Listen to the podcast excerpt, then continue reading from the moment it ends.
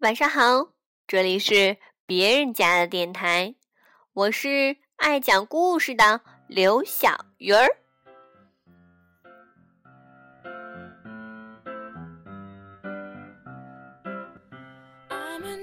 今天和大家分享一本我非常喜欢的书，是由某卫视首席主持人、某高校导师、民谣歌手、老背包客、不敬业的酒吧掌柜、科班油画画师、手鼓艺人、业余皮匠、业余银匠、业余诗人、资深西藏拉漂、资深丽江混混、黄金左脸、禅宗临济弟子大兵所著。他也是我非常崇拜的作家兼流浪者之一。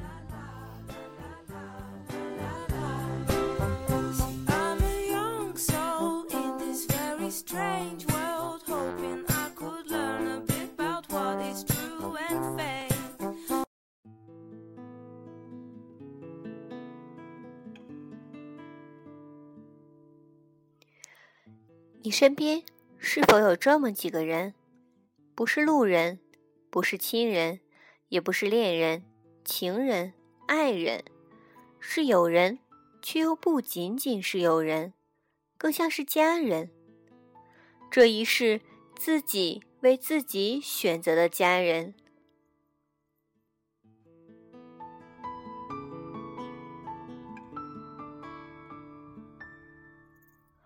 我有一个神奇的本领，再整洁的房间。不如三天，一定乱成麻辣香锅。我也不知道是怎么搞的，就是乱，所有东西都不在原来的位置。手表冷藏在冰箱里，遥控器能跑到马桶旁边去，衣服堆成几条战壕，沙发上积满了外套，扒上半天才能坐人。我自己不能收拾，越收拾越乱。往往收拾到一半就烦了，恨不得拿个铲子一股脑铲到窗外去。最烦的就是出门之前找东西，东翻西翻，越忙越乱，一不小心转翻了箱子，成摞儿的稿纸雪崩一地，碳素墨水瓶吧唧一声扣在地板上，墨水跋山涉水朝墙角那堆白衬衫蜿蜒而去。我提着裤子站在一片狼藉中，捡起一根烟，却怎么也找不到打火机。委屈死我了！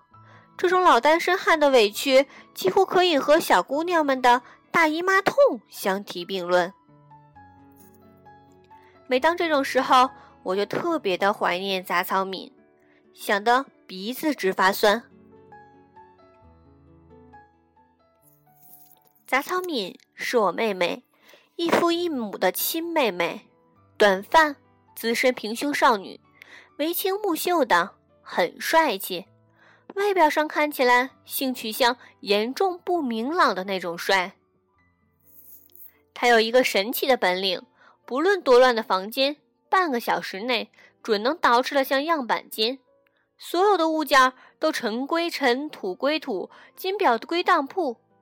连袜子都叠成一个小小方包，白的一对，黑的一对，整整齐齐的趴在抽屉里，码成军团。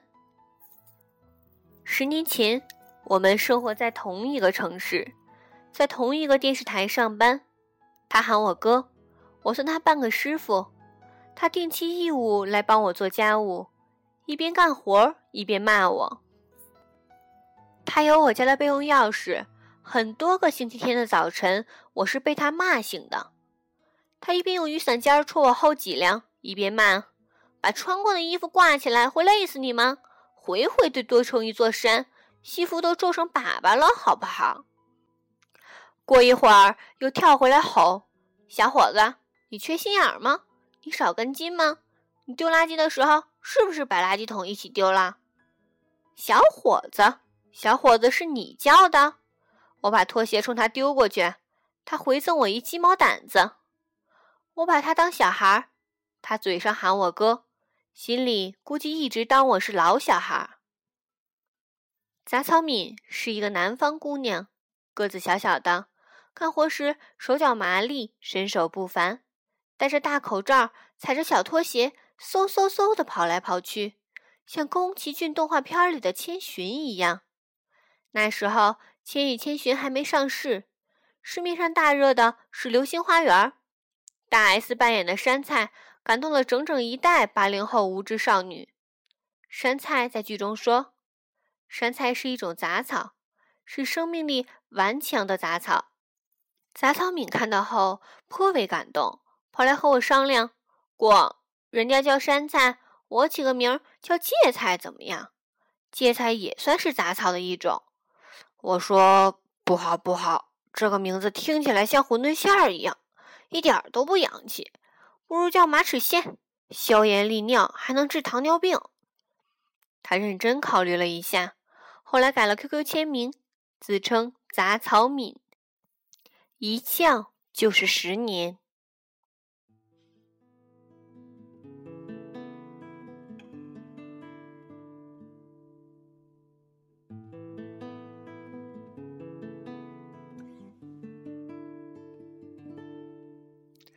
第一次见到杂草敏时，他还不到二十岁。那时候我主持一档叫《阳光快车道》的节目，里面有个板块叫“阳光女孩”，她是其中某一期的嘉宾。她那时候中师毕业，在南方一个省委幼儿园当老师，本来应该按部就班混上十几年，混成个省委后勤机关部门小领导什么的。怪就怪我的一句话。断送了他的大好前程。我那时候年轻，嘴欠，台上采访他时不按台本出牌。我说：“职业是职业，事业是事业，没必要把职业升迁和事业成就混为一谈，也没必要把一份工作当唯一的轴心。别把工作和生活硬搞成对立面，兼顾温饱没有错，可一辈子被一份工作拴死，那也太无趣了。”巴拉，巴拉，巴拉。我随口胡咧咧，他却醍醐灌顶，风驰电掣般的回去料理了后事，拎着一个超大号旅行箱跑回山东。他说他梦想的事业并非在幼儿园里从妙龄少女熬成绝经大妈，而是要当一个电视主播。他说：“万分感谢你一语点醒梦中人，哈。”你帮人帮到底吧！我说，我靠，你是不是以为当个主持人就像在庄稼地里拔个萝卜那么简单？赶紧给我回幼儿园看孩子去！他说回不去了，已经辞职了。见过孩子气的，没见过这么孩子气的。我信因果报应，自己造的嘴孽当然要自己扛。于是喊来了几个同行朋友，手把手的教了一个星期。然后安排他参加彩礼的招聘，谋事在人，成事在天，反正咱仁至义尽了就行。他自己考不考得上，看自己的造化。没想到居然考上了，名次还挺靠前。杂草米一开始是在少儿组时期，窝在机房里剪片子，后来当少儿节目的主持人，尖着嗓子哄孩子玩儿。他本身就是个孩子王，又是幼师出身，嗲声嗲气的，哄起孩子来很有耐心。他毕竟是新人，有时候主持节目老 NG，连续七八条都过不了。导演不耐烦，告状告到我这儿来，于是我老骂他，一骂他，他就嬉皮笑脸的眯着眼睛，用方言说：“过，不是有你罩着我吗？罩什么罩？”哥什么哥？她南方姑娘，哥被她喊成锅，听得人火大。我沉着脸，压低声音说：“你别他妈跟我撒娇，连 A 罩杯都不到的人是没资格撒娇的。你再这么 NJ 下去，哪儿来的给我滚回哪儿去！”他咬牙切齿的大声发誓：“锅，你别对我失望，我一定努力工作，努力发育。”一屋子的同事盯着我俩看，跟看耍猴似的。我左手卡着他的脖梗子，右手捂住他的嘴，把他从我的办公室里推了出去。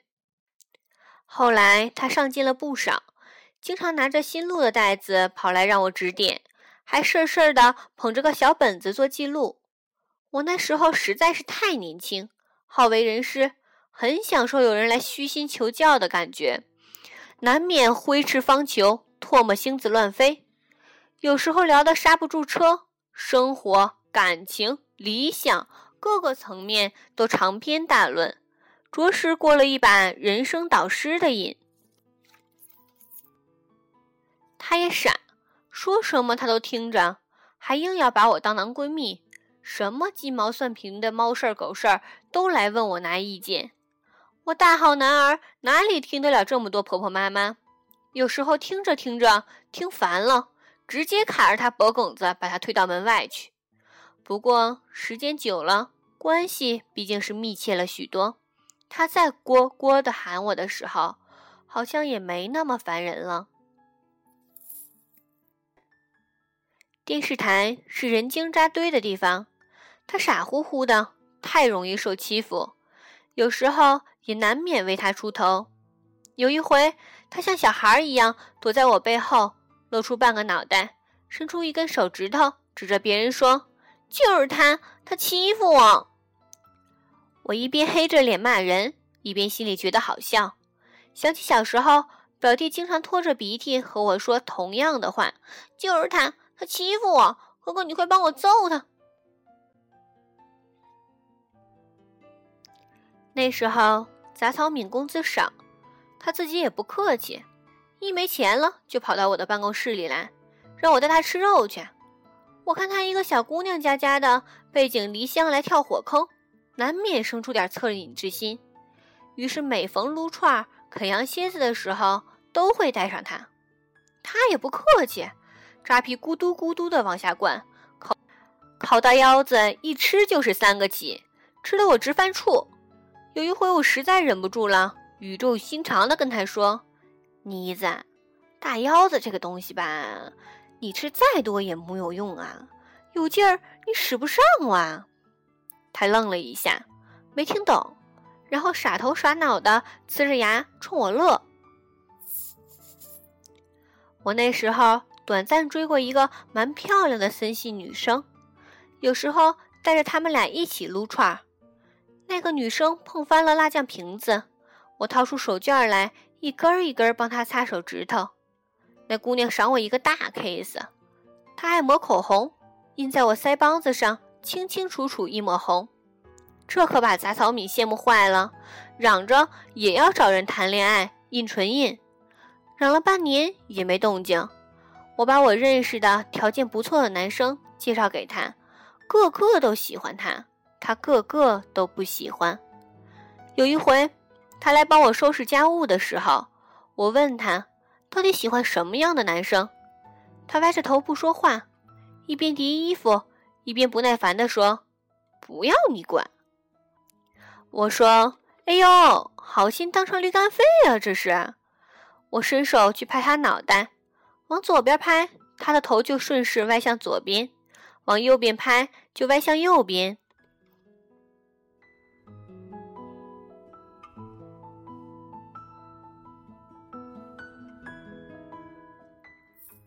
那些年，我在拉萨开酒吧，每回一录完节目，就从济南往西藏跑。我有我的规矩，只要是回拉萨，那就只带单程的路费。从济南飞到成都或丽江，然后或徒步或搭车，一路卖唱或卖画往前走。苦是苦了点儿，但没有意思的。反正在这个世界挣来的银子，少爷懒得拿到那个世界去花，少点儿就少点儿。出行的时间短则半个月，长则三个月。有时候出行的线路太漫长，就把杂草民喊过来。把家里的钥匙、现金、银行卡什么的托管给他。山东的孩子大多有个习惯，参加工作以后，不论挣钱多少，每个月都会定期给父母打点钱，表表孝心。他知道我所有的银行卡密码，除了汇钱，他还负责帮我交水电、物业费，还帮我充话费，一并交接给他的。还有我的狗儿子大白菜，他自称白菜的姑姑，白菜超级爱跟他，跟着我只有狗粮，跟着姑姑有肉吃，有珍珠奶茶喝，还能定期洗澡。白菜是苏格兰牧羊犬，小男生狗，双鱼座，性格至贱无敌，天天舔着脸跟他挤在一张床上，搂着睡觉觉，天天屌丝的逆袭。第一次和杂草敏做交接的时候，惹出了好大的麻烦，那是我第一次把他惹哭。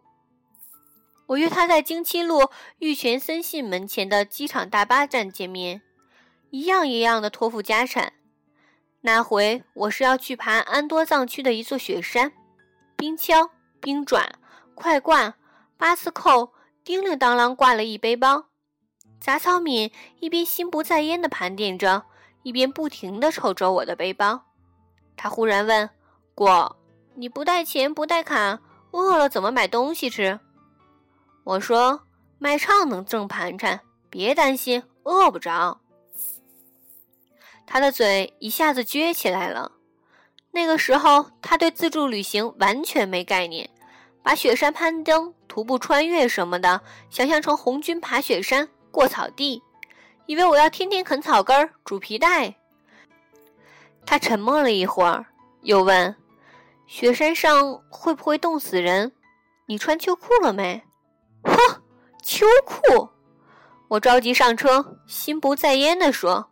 穿了也没用，一般都是雪崩直接把人给埋了，或者从冰壁上直接大头朝下栽下来，干净利索的摔成饼饼。说着说着，我发现他的表情不对了，他忽然用手背捂住眼，嘴瘪了一下，猛地抽了一口气，哇的一声就哭出来了，眼泪哗啦啦的从指头缝里往外淌，我惊着了，我说。我靠！杂草米，你哭什么？他囔着鼻子说：“ 哥，你别死！”我又好气又好笑，逗他说：“我要是死了，你替我给白菜养老送终。”他哭得直咳嗽，一边咳嗽一边吼：“ 我不！”我哄他，伸手去敲他头，越敲他哭得越厉害，还气得跺脚。搞得和生离死别似的。她那个时候已经是二十岁的大姑娘了，可哭起来完全是个孩子。后来生离死别的次数多了，她慢慢的习以为常，哭倒是不哭了，但添了另外一个熊毛病，经常冲着我坐的大巴车摇手道别，笑着冲我喊：“果，别死啊，要活着回来哈。”司机和乘客。都抿着嘴笑，我缩着脖子，使劲儿把自己往大巴车座椅缝里塞。他奶奶的，搞得好像我是横店抗日志士，要拎着菜刀去暗杀关东军司令似的。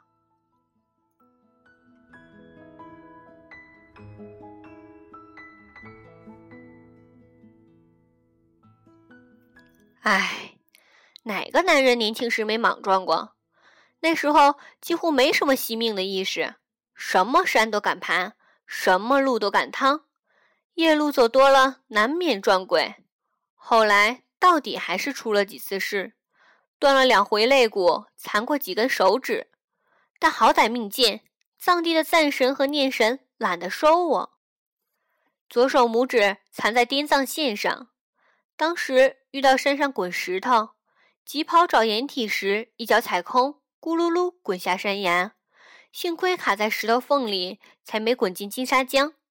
浑身摔得淤青，但人无大碍，就是左手被石头割开几寸长的口子，手筋被割断了。我打着绷带带回济南，下了飞机直接跑去千佛山医院挂号。大夫是我的观众，格外照顾我。他仔细检查了半天后，问我：“大兵。”你平时开车吗？我说：“您几个意思？”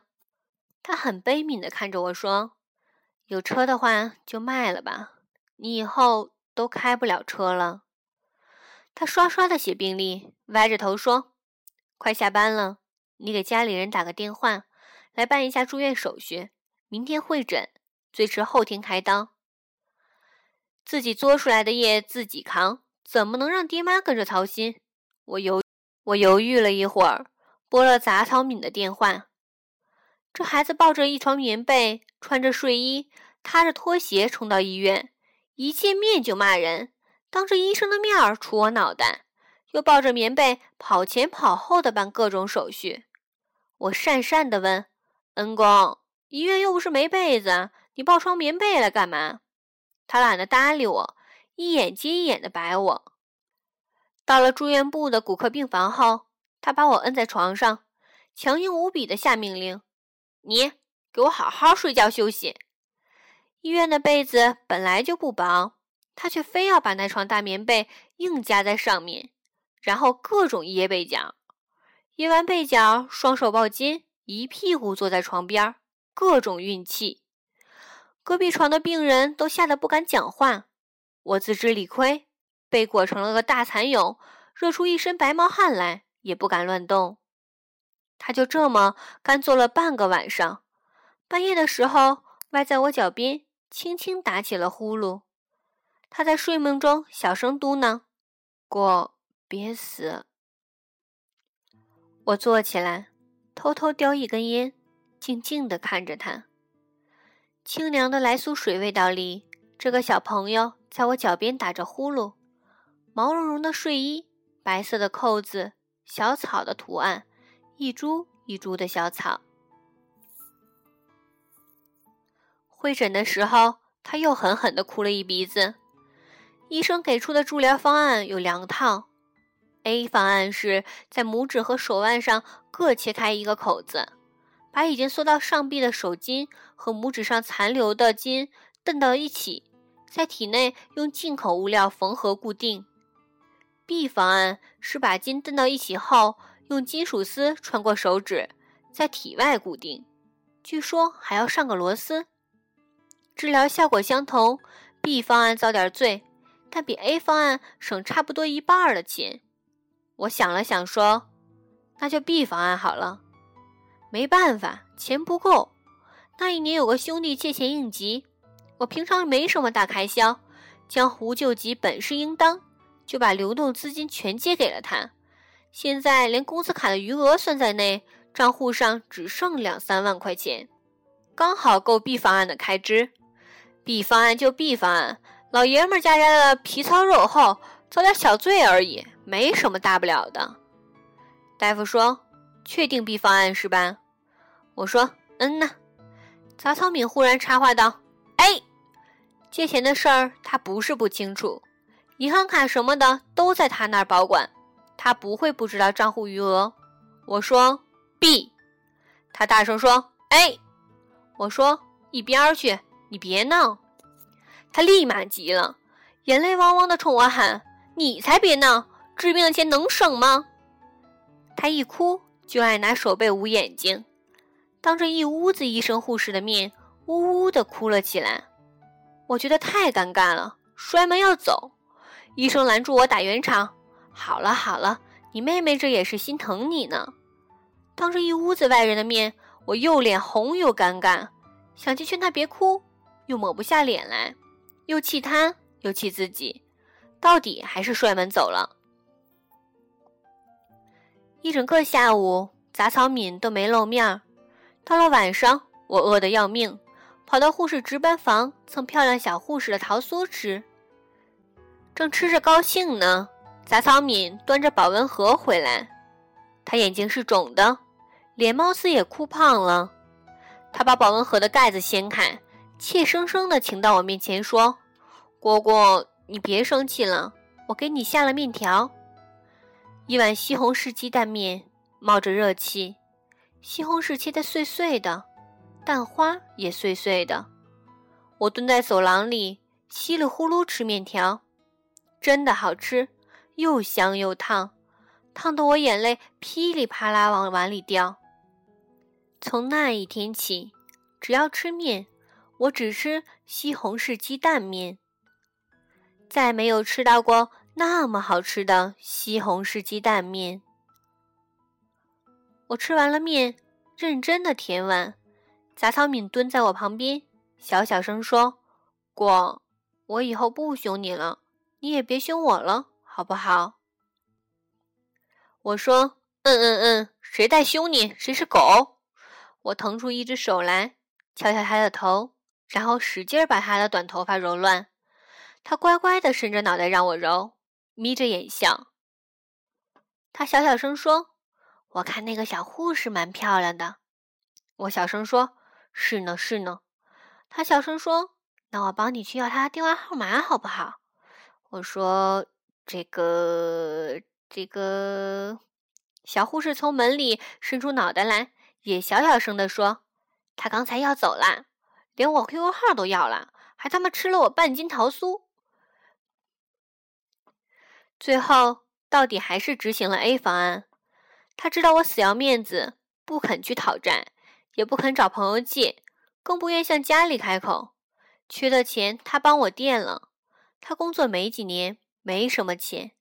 那个季度，他没买新衣服。手术后感染化脓，加上术后粘连，足足住了几个月的院。杂草米那个时候天天来陪床，工作再忙也跑过来送饭。缺勤加旷工，奖金基本给扣没了。当我一天三顿的饭，从来没耽误过。我衣来伸手，饭来张口，难得当回大爷。人家住院都瘦，我是蹭蹭的长肉，脸迅速圆了。整个病房的人都爱他，我骗他们说这是我亲妹妹。有个小腿骨折的小老太太，硬要认她当儿媳妇。很认真的跟我数到他们家有多少处房子，多少个铺面。杂草敏和那帮小护士玩成了姐妹淘，你送我个口红，我回赠个粉饼，聚在一起叽叽喳喳聊电视剧。人家爱屋及乌，有两个小护士经常在饭点儿噔噔噔的跑过来，摸摸我脑袋，然后往我嘴里硬塞一个油焖大鸡腿儿。他们跟着他一起喊我哥。但老摸着我脑袋，把我当小孩儿，搞得我怎么也不好意思开口要电话号码。生病也不能耽误工作，还得催我回去录节目，整条胳膊打着石膏，上台主持终归不妥。杂草敏给我搞来一条彩色布套子，套在石膏上，时尚的一塌糊涂，像花臂纹身一样漂亮。录节目的间隙。他神经兮兮的擎着透明胶跑过来，往布套子上摁。我说：“你干嘛？”他呲着牙笑说：“上面粘的全是白菜的狗毛，镜头一推，特写特明显。我给你粘粘哈。”我揪着他耳朵，让他老实交代，这条布到底是什么东西的干活。我他妈胳膊上套着杂草敏的彩色长筒袜，主持了一个季度的节目，你信不信？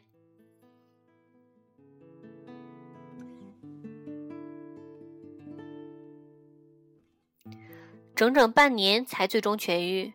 拆石膏的时候是腊月，那年的农历新年和藏历新年正好重叠。我归心似箭，第一时间买票回拉萨。杂草敏帮我收拾行囊。他偷偷把一条新秋裤塞进包里，我没和他拗，假装没看见。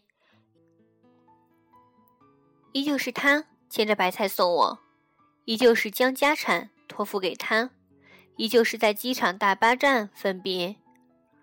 我隔着车窗冲他招手，很紧张地看着他，怕他再喊什么“哥，别死啊，要活着回来哈”。他没喊。西风吹乱了他的刘海儿，他蹲下身来，抱着白菜的脑袋，一起歪着头看着我。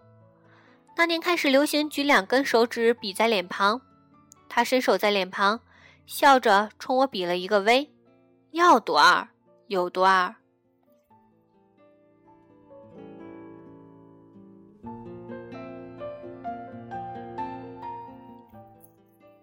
那年的大年初一。杂草敏给我发来一条短信：“哥，好好的。”我坐在滇北高原的星光下，捏着手机看了半天。而后每一年的大年初一，我都会收到一条同样的短信。在成堆的“新年快乐，恭喜发财”的短信中，有杂草敏短短的四字短信：“哥，好好的，四个字的短信，我存进手机卡里，每年一条，存了很多年。后来，杂草敏离开了济南，蒲公英一样飘去了北京，又飘回了南方。再后来，他飘到澳大利亚的布里斯班，在当地的华语电台当过主持人。热恋又失恋，订婚又解除婚约，开始自己创业，做文化交流，也做话剧，天南地北，兜兜转转，辛苦打拼。不论身处何方，每年一条的短信，他从未间断。很多个大年初一，我收到那四条短信后，都想回复一条长长的短信，可最终都只是回复四个字了事：乖，摸摸头。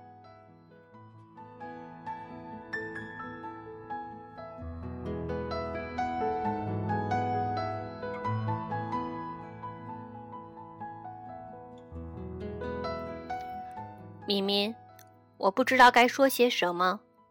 你喊我哥，喊了十一年，可一直以来我都明白，那些年不是我在罩着你，而是你在心疼我。有些话年轻的时候羞于启齿，等到张得开嘴时，已是人近中年，且远隔万重山水。我好像从未对你说过谢谢，原谅我的死要面子吧。那时候我也还是个孩子。其实我现在依旧是个孩子，或许一辈子都会是个颠三倒四、不着调、不靠谱的孩子。喂喂喂喂，谢谢你。我路过了许多的城市和村庄，吃过许多漂亮女孩子煮的面。每一个姑娘都比你胸大，比你腿长，可没有一个能煮出你那样的面来，又烫又香的西红柿鸡蛋面，烫得人眼泪噼里啪啦往碗里掉，真想再吃一次哦。今宵除夕，再过几个小时就能收到你的新年短信了。此时我在云南丽江，有酒有琴。有满屋子的江湖老友，你呢？杂草一样的你，现在摇曳在何方？好好的哦，乖，摸摸头。大兵，除夕夜于丽江。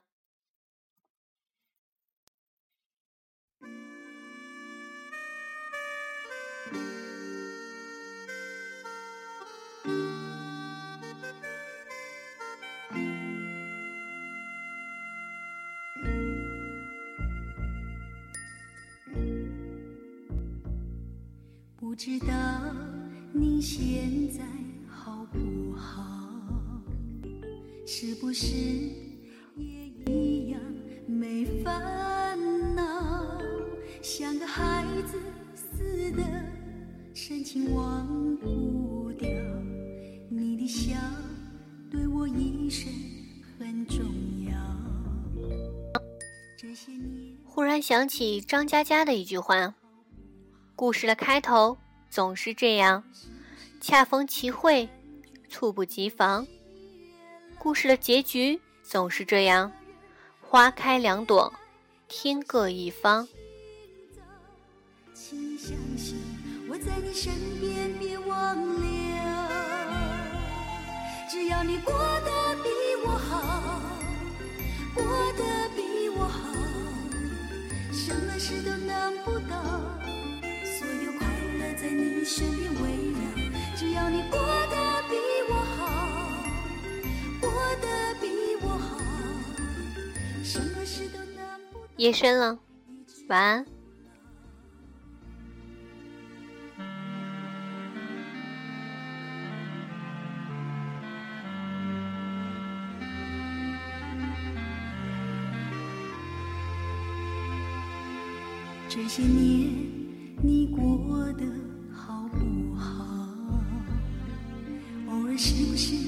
也感觉有些老？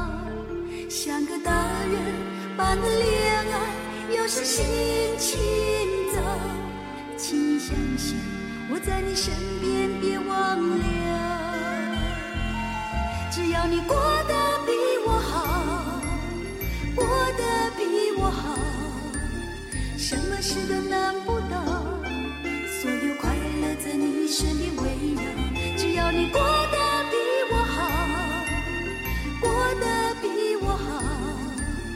什么事都难不倒，一直到老。